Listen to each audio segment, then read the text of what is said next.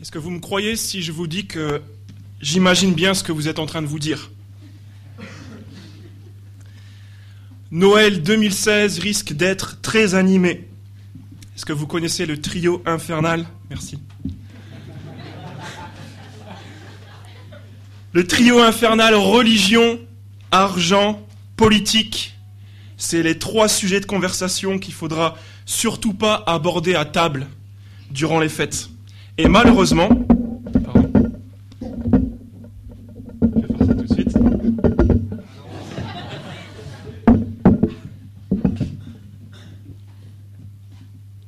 Voilà ce qui arrive quand on veut faire le spectacle. Malheureusement, entre religion, argent et politique, là, on est mal parti. Premièrement, parce qu'on est plus qu'à quelques mois des élections présidentielles et à quelques semaines des primaires de la gauche. Et en plus, pour couronner le tout, cette semaine, il y a eu euh, un gros retentissement politique, bref. La politique, deuxième chose, vous avez passé les portes d'une église ce matin. Il va vraiment pas falloir en parler à table. Troisième chose, vous allez entendre un message qui parle d'argent. Mes pauvres, le trio infernal. Mais rassurez-vous, ce texte, dont on vient de suivre la lecture, contient une merveilleuse nouvelle. Regardez avec moi le dernier verset.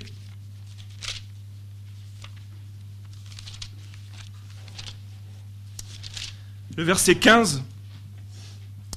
Et cet auteur qui s'exclame que Dieu soit remercié pour son don incomparable. À votre avis, qu'est-ce qui le met dans, un état pareil? Qu'est-ce qui peut occasionner une joie pareille, des mots pareils? Il dit un don incomparable, un cadeau comme on n'en a jamais vu, un cadeau à couper le souffle. Ben, c'est ce qu'on va voir ce matin. En fait, Paul il est en train de parler de la générosité. Donc on ne va pas juste parler d'argent ce matin, on va percer les mystères de la générosité et ça va nous être très utile pour cette période de Noël. Mais pour en arriver là, il faut d'abord qu'on commence par replacer le décor. On retourne en arrière et on va voir les deux premiers versets, versets 6 et 7. Dans ces deux premiers versets que Valentin nous a lus, Paul, qui est l'auteur, il nous donne une définition exigeante de la générosité. Regardez avec moi D'abord, comme c'est compliqué d'être généreux, verset 6, Paul, il émet un principe fou. Celui qui sème peu moissonnera peu, et celui qui sème abondamment moissonnera abondamment. Ça, ça marche quand on est agriculteur. Mais s'il est en train de parler d'argent, c'est un peu bizarre. Ça se saurait. Si le fait de donner beaucoup, ça fait qu'on reçoit beaucoup. C'est un peu bizarre. Mais en fait, Paul il est en train de définir la générosité. Quelqu'un de généreux, c'est quelqu'un qui n'a plus peur de perdre, d'être dans le besoin. Il sème comme un agriculteur. Parce que l'argent, c'est plus le Dieu qui lui donne l'illusion de sa sécurité. Maintenant, c'est autre chose. Donc il n'a pas peur en fait. C'est pas fini. Verset 7. Dans cette définition de la générosité, on apprend que Quelqu'un de généreux, c'est quelqu'un qui donne sans tristesse ni contrainte. Une personne généreuse, elle regrette jamais son geste. Elle n'est pas déçue. Elle n'agit pas non plus sous la contrainte, sous la pression. Détendez-vous. On ne va pas faire ça ce matin. Au contraire, qu'est-ce qu'on apprend dans la fin du verset 7 Et là, on est au sommet de la définition de la générosité. Une personne généreuse, elle donne avec joie c'est son plaisir, comme c'est le plaisir de Dieu. Là, on peut presque fermer la Bible et poser ce verdict. C'est impossible. C'est du jamais vu, ça n'existe pas. Quelqu'un qui est généreux comme ça, comme Paul est en train d'en parler. Si vous avez déjà rencontré une personne comme ça, tout le monde sait très bien que vous ne me la présenterez jamais. Vous la garderez bien au secret dans votre répertoire. Je ne sais pas si vous vous souvenez des petites visites, peut-être que vous faisiez comme moi chez votre mamie billet, la mamie qui vous donnait toujours un billet ou une petite pièce. Vous n'êtes jamais allé avec des potes chez mamie billet, pas vrai? Le constat à la lecture de ces deux premiers versets, Être généreux comme ça, sans crainte, sans tristesse, sans contrainte, avec joie, c'est fou. C'est impossible. C'est surhumain. Avec une définition pareille de la générosité, il n'y a aucun de nous qui est généreux, vraiment personne. Parce que même si je suis apparemment généreux, on imagine, et que j'ai décidé d'acheter, de faire cadeau à ma petite sœur le tout nouvel iPhone, l'iPhone 7. Vous savez, celui qui démarre à 770 euros. Au fond, si moi j'ai décidé de lui faire ce cadeau et de faire preuve de générosité devant tout le monde et devant elle, mais en fait, elle, elle a sacrément intérêt à avoir prévu aussi un beau cadeau pour moi. Sinon, voilà, j'ai pas agi sous la contrainte, mais je vais être triste. Et ma joie, elle va vite s'envoler. Qu'est-ce qui va nous sauver pour ce Noël? Qu'est-ce qui va nous donner les ressources pour être généreux? Qu'est-ce qui vous motiverait à être généreux durant ces fêtes? Concrètement, qu'est-ce qu'il vous faudrait pour être plus généreux? Avec votre famille, avec vos amis, même avec des gens que vous connaissez même pas et qui sont dans le besoin. Quel pourrait être le moteur Est-ce que ça pourrait être une augmentation de notre pouvoir d'achat On pourrait rêver d'un quatorzième mois. Ça pourrait être des prix plus bas. Est-ce que c'est trop tard Parce que cette année, vraiment, c'était la dèche. Vos besoins ne sont pas comblés, donc ce n'est pas cette année que vous serez généreux. Est-ce qu'il vous faudrait une famille et des amis moins exigeants Ou alors moins de personnes dans votre famille et dans votre cercle d'amis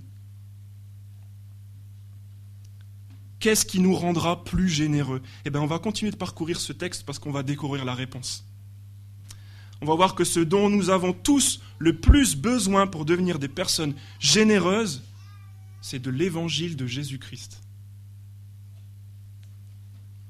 Paul il vient de nous pousser en deux versets dans une impasse, mais c'est pour mieux déguster la solution qui arrive. Dans les versets 8 à 10, on va découvrir ce qu'il y a sur vos programmes, la source de la générosité.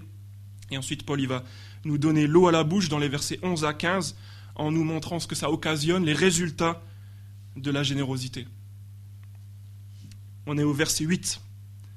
Pourquoi est-ce que les auditeurs de Paul ils devraient être généreux? Quel pactole est-ce qu'ils ont touché? Réponse verset 8. Dieu. En fait, ils connaissent Dieu et ça, c'est plus précieux que n'importe quel bon tirage du loto-foot. Regardez avec moi le portrait de Dieu que Paul fait au verset 8. Paul, y parle d'un Dieu qui peut. Dieu peut. C'est un Dieu capable, un Dieu puissant qui a le pouvoir. Dieu peut vous, donc il intervient concrètement, il peut vous combler. C'est un Dieu généreux, un Dieu riche, parce que tout lui appartient, rien ne lui manque ça déborde. Regardez le verset 8. C'est tout, tout, tout, tout, tout. Dieu peut vous combler de toutes ses grâces afin que vous possédiez, toujours, à tout point de vue, de quoi satisfaire à tous vos besoins et que vous ayez encore en abondance pour toute œuvre bonne. Il n'y a plus rien à la fin de ce verset. Quel portrait est-ce que Paul nous fait de Dieu? Un Dieu qui comble les besoins un Dieu qui est bon, qui prend soin et qui est suffisant. Et il y a particulièrement une chose qui est très intéressante, qui nous aide à creuser encore plus, c'est que Paul parle de toutes ces grâces. Dieu peut nous combler de toutes ces grâces. C'est ce mot-là qui est important. C'est quoi la grâce? Et quasiment deux fois sur trois, dans le Nouveau Testament, grâce se retrouve dans les écrits de Paul. Et c'est vrai à l'échelle du Nouveau Testament euh, aussi. Mais si vous feuilletez la lettre, de laquelle est extraite le morceau qu'on est en train de voir ce matin, on observe que la notion de grâce, ça renferme beaucoup plus que l'argent en fait. Dans ce passage, Paul il est en train de faire euh, des jeux de mots et des doubles associations constamment. On voit qu'il parle pas que de l'argent, mais en même temps il parle de l'argent, c'est un, un peu étrange. Un exemple. Déjà le fait que Paul y parle de toutes ces grâces. Il n'y a pas qu'une seule grâce, la grâce de recevoir de l'argent. Mais regardez, chapitre 8, verset 1, sur la même page que là où on est. Paul, il est en train d'écrire à des chrétiens d'origine non juive qui habitent à Corinthe, dans la Grèce actuelle.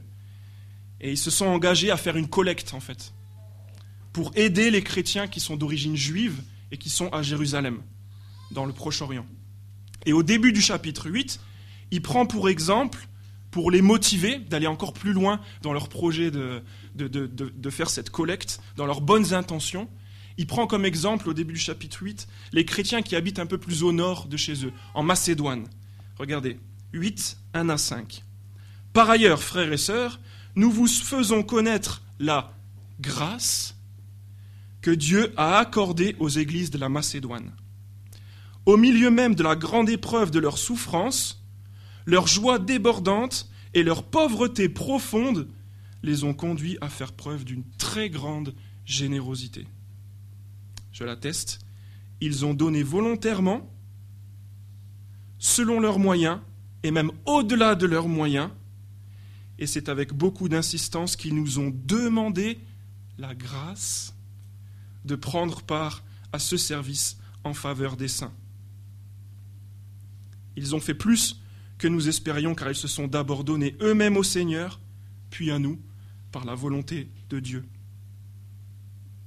Paul il est en train de montrer la grâce, c'est beaucoup plus large que ce qu'on pense. La grâce, c'est une faveur qu'on ne mérite pas, une faveur de Dieu.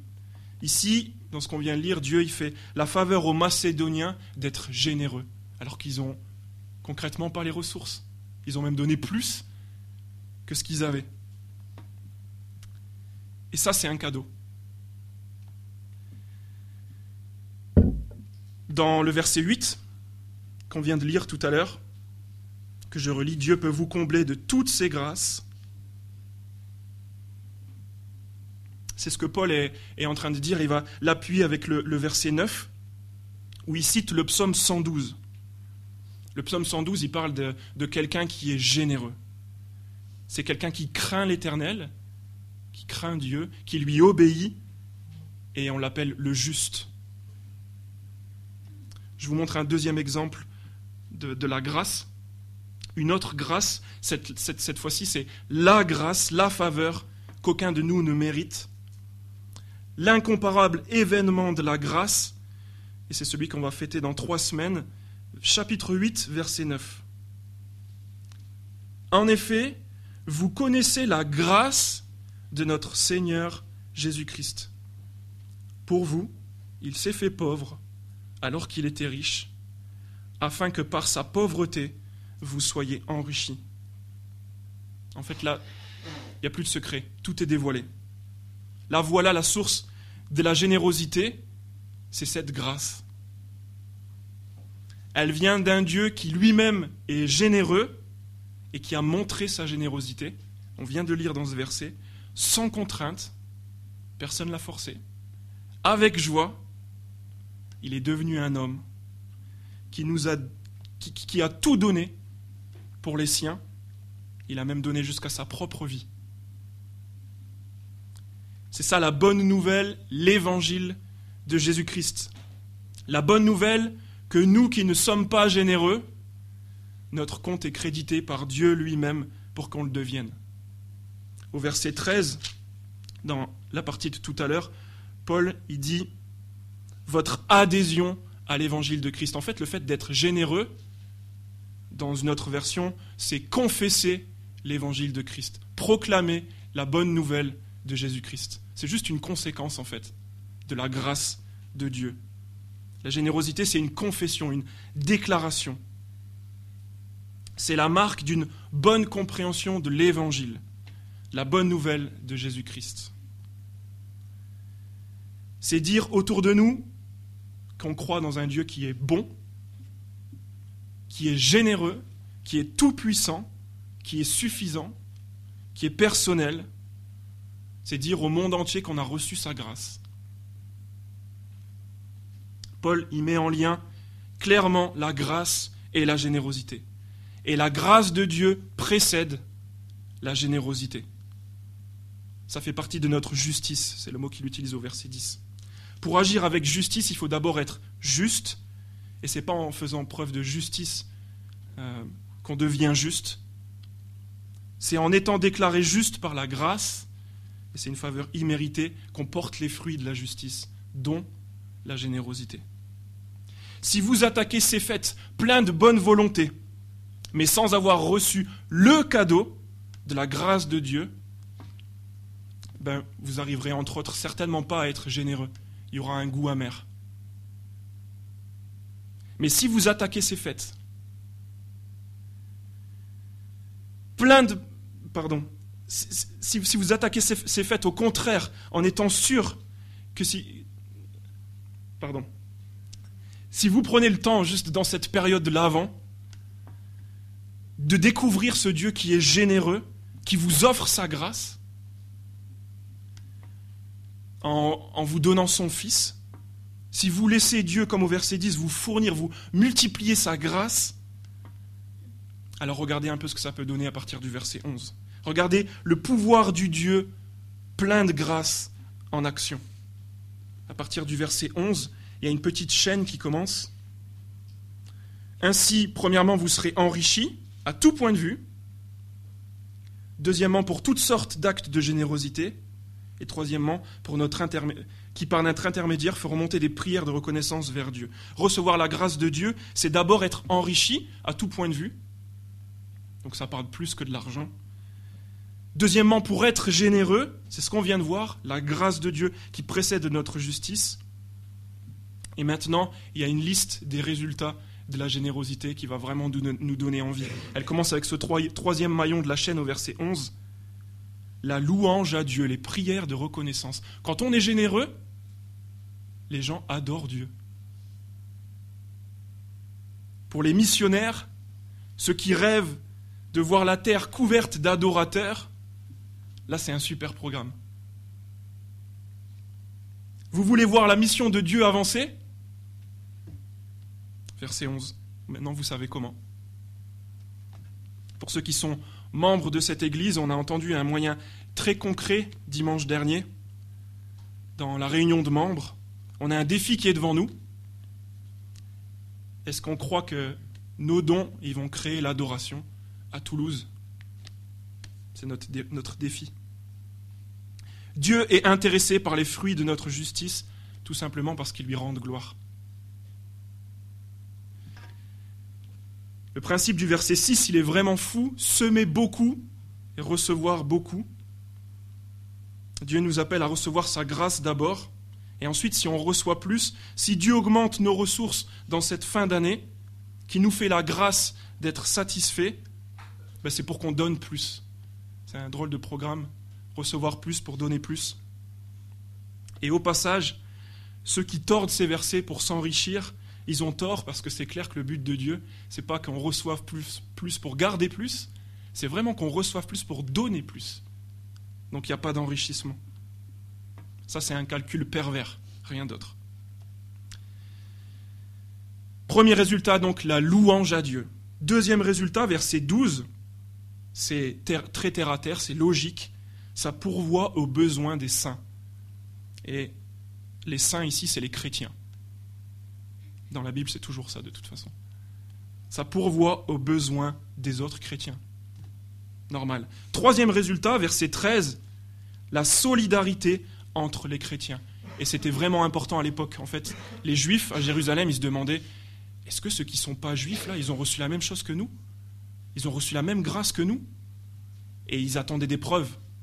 Et Paul, il compte vraiment sur euh, la générosité des non-juifs vers les juifs pour qu'ils se disent Ah non, mais il n'y a que l'évangile qui peut faire ça. C'est sûr, ils ont reçu comme nous, la même grâce que nous. Et en plus, ils pensent qu'on est, ensemble et qu'on partage nos ressources. C'est vraiment important à l'époque. Peut-être un peu plus difficile à comprendre pour nous, mais ça crée la solidarité entre les chrétiens, la générosité. Quatrième résultat, verset 14. Il prie pour vous. Ça occasionne des prières pour ceux qui sont généreux. Cinquième résultat et dernier, c'est celui avec lequel on a commencé au verset 15. La grâce surabondante que Dieu vous a faite, que Dieu soit remercié pour son don incomparable. cinquième résultat de la générosité, c'est la joie et l'émerveillement. Imaginez. Imaginez que vous fassiez un cadeau ce Noël qui mette la personne que vous avez en face de vous dans un état comme ça. J'ai jamais reçu un cadeau pareil. J'en recevrai jamais un cadeau comme ça. Je ne sais pas si vous imaginez, mais même avec l'iPhone 7, c'est pas possible parce qu'on sait que l'année prochaine, il y a l'iPhone 8 et le 9, et etc. On ne sait pas ce que l'avenir nous réserve, mais je pense. Mais c'est pas possible en fait. Là vraiment, Paul, il a devant les yeux, il est en train de parler aux Corinthiens d'un cadeau qui n'existe pas ailleurs, incomparable. Regardez dans quel état est Paul. Est-ce qu'on ne rêve pas tous finalement de voir nos amis, nos familles, nos enfants être dans un tel état d'excitation?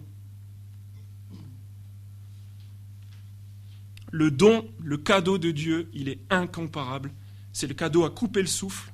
Et c'est ce cadeau qu'il nous faut tous pour devenir généreux à notre, tour. C'est le cadeau des cadeaux, l'évangile de Jésus-Christ. Et ne partez pas d'ici sans, être sûr de l'avoir reçu. Qu'est-ce qui nous rendra généreux? L'évangile de Jésus-Christ nous rend généreux. Vous les chrétiens, les saints, les justes, c'est d'autres mots qui sont utilisés dans ce texte, laissez s'exprimer le don incomparable, l'évangile de Jésus-Christ dans votre quotidien et durant ces fêtes. Soyez généreux. Même si c'est déjà le cas, c'est arrivé pour Paul au début du chapitre 9, il dit Il est superflu que je vous écrive au sujet de ce service en faveur des saints. Il sait déjà que les Corinthiens, ils sont, généreux, qu'ils vont faire preuve de générosité, mais il les encourage quand même je vous encourage quand même. Je sais qu'il y a des gens qui sont généreux dans cette salle, mais je vous encourage quand même. L'évangile de Jésus-Christ nous rend généreux. Imaginez si on testait le principe du verset 6. Vraiment. Vous qui n'êtes pas chrétiens, ne vous privez surtout pas de ce don incomparable. Un cadeau, ça ne se refuse pas. Et vous pourriez par exemple continuer de, partager avec nous ce cadeau de l'Évangile tous les dimanches, au moins de ce mois-ci. Notre euh, désir dans cette Église, c'est justement de rendre gloire à Dieu en permettant au plus grand nombre de connaître Jésus-Christ, la puissance de son Évangile et la joie d'une vie transformée par lui. La joie du verset 15. Je vais prier.